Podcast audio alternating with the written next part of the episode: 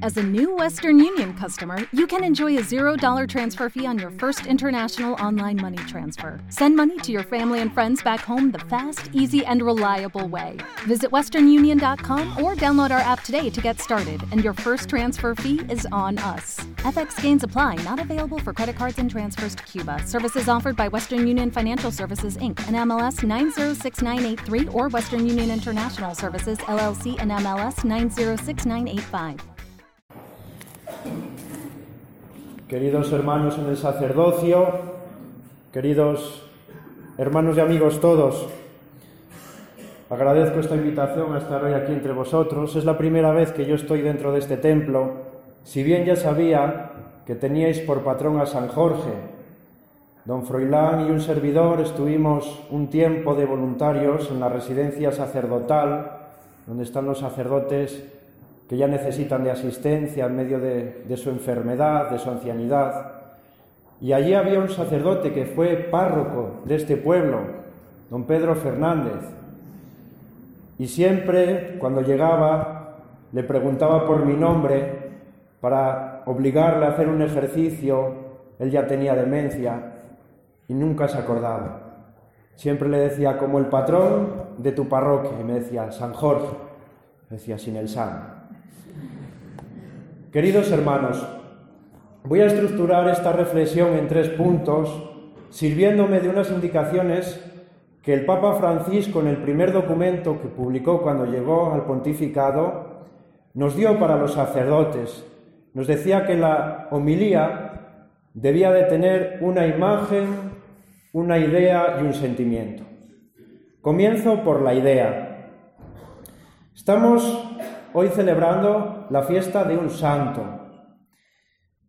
Y precisamente cada uno de nosotros estamos llamados a ser santos. Nosotros decimos que la vocación de todo bautizado es la santidad. Pero ¿qué es eso de la vocación? Vocación viene del término del verbo latino vocare, es decir, llamar. Por lo tanto, cada uno de nosotros podríamos traducir que tenemos como llamada, como meta, ser santos. Y ahora bien, ¿qué es la santidad? La santidad es un don que nos da el Señor cuando nos toma para sí y nos hace parte de sí mismos. No es por lo tanto algo que nosotros por nuestras propias fuerzas, por nuestros propios méritos o cualidades, podamos alcanzar. Siempre necesitamos de la gracia de Dios. Ya decía San Pablo en la carta que les envió a la comunidad cristiana de Éfeso, Cristo amó a su iglesia, Él se entregó a sí mismo para congregarla. Dicho de otra forma, esta invitación a ser santos no es solamente para unos pocos, sino para todos aquellos que formamos parte de la Iglesia. Por lo tanto, la invitación no se reduce exclusivamente a los curas, a las religiosas, a los obispos, sino que es cosa de todos aquellos que hemos sido bautizados. Es una meta para todos todos aquellos que compartimos la misma y única dignidad que es la que nos da el bautismo. Otra pregunta que surge en medio de esta idea, ¿y cómo podremos alcanzar la santidad? Si todos estamos llamados a ella, pues viviendo con amor y ofreciendo el propio testimonio cristiano de nuestra entrega generosa día a día allá donde están vuestras aspiraciones, allá donde está vuestro trabajo, vuestros amores, allí está el sitio de vuestro encuentro cotidiano con Cristo. Es en medio de las circunstancias de cada día, en medio de vuestro trabajo, de un laboratorio, de la cátedra universitaria, del colegio donde se da clase, del campo, de la oficina, del hogar, del cuidado de la familia, donde Dios nos invita a ser generosos y darnos a nosotros mismos en lo mejor que podamos. Segundo punto, vayamos a la imagen. Y para eso nos vamos a retrotraer a nuestra antigüedad. Concretamente nos vamos a ir al siglo XII, cuando la esposa del conde Ponce de Minerva funda el monasterio de Carrizo de la Ribera. Un monasterio que llega a experimentar un notable florecimiento. Allí se tiene un hospital para peregrinos, los peregrinos que se dirigían hacia Santiago por una ruta alternativa al camino francés.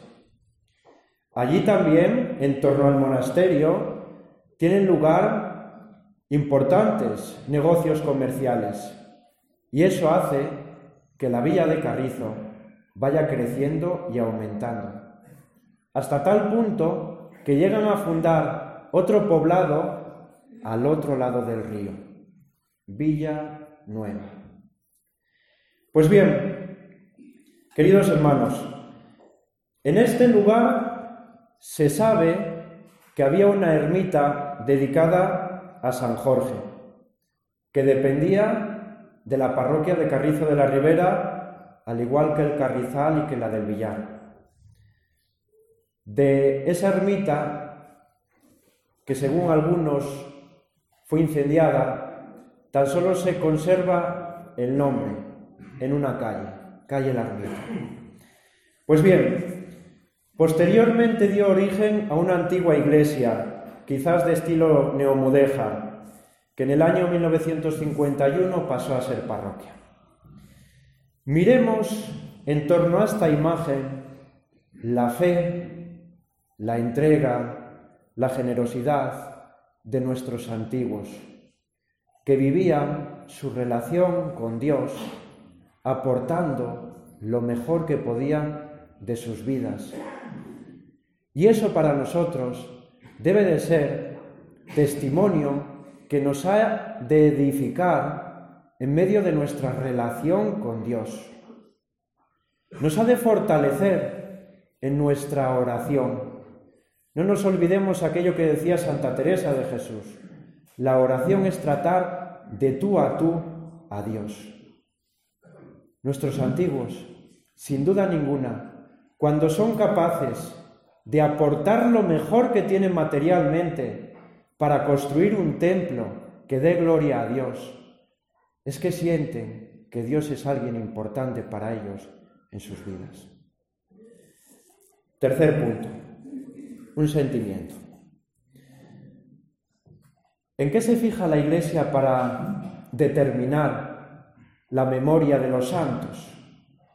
San Froilán el 5 de octubre aquí en León, San Francisco el 4, San Antonio el día 17 de enero, San Antonio Abad, San Antonio de Padua el 13 de junio, ¿no? Y hoy San Jorge. Pues la Iglesia tiene como criterio sus días natales. Lo traduzco, el día de su nacimiento. Pero no el día de su nacimiento a la tierra, sino el día de su nacimiento al cielo. Dicho de otra forma, el día en que muere. El día en que muere. Pues bien, San Jorge, ese soldado romano que tras haber sido decretada una persecución en el año 303, él da testimonio no reniega de la fe y del amor que siente por Dios y muere mártir, lo hace precisamente el 23 de abril de aquel año. Si nos vamos a Tierra Santa, veremos cómo la imagen de San Jorge está prácticamente por todas las calles. Él era oriundo de aquellos lugares. No nos vamos a fijar ahora en esa leyenda que lo sitúa a lomos de un dragón para destruir, a lomos de un caballo, perdón, para destruir al dragón que quería acabar con una princesa. Tan solo vamos a fijarnos en su testimonio de vida. Él fue capaz de ante la persecución no negar que él creía seguía y amaba a Dios. Cabe que ahora nosotros nos preguntemos, no llegamos a la altura de aquella persecución, ni de Sri Lanka, como este domingo han muerto centenares de cristianos. Pero nosotros, ¿negamos a Dios en la vida pública? ¿Tratamos de ocultarlo para que nadie nos identifique como cristianos? Nosotros que venimos al templo, porque supuestamente Dios es alguien importante para nuestras vidas. Concluyo ya. Ocho puntos que nos pueden ayudar a vivir como santos en el día a día. Adora a Jesús que está presente en la Eucaristía, primero. Segundo, hazlo todo con amor. Tercero, sigue el ejemplo de María, nuestra Madre. Cuarto, acepta la voluntad, lo que Dios quiere para tu vida. Quinto, habla con Dios en la oración. Sexto, lucha contra las tentaciones. Séptimo, mira a Dios y no lo que piensen los demás. Y octavo, ama siempre sin límites. Que este sea el eje vertebral que guíe nuestro día a día como cristianos. Que así sea.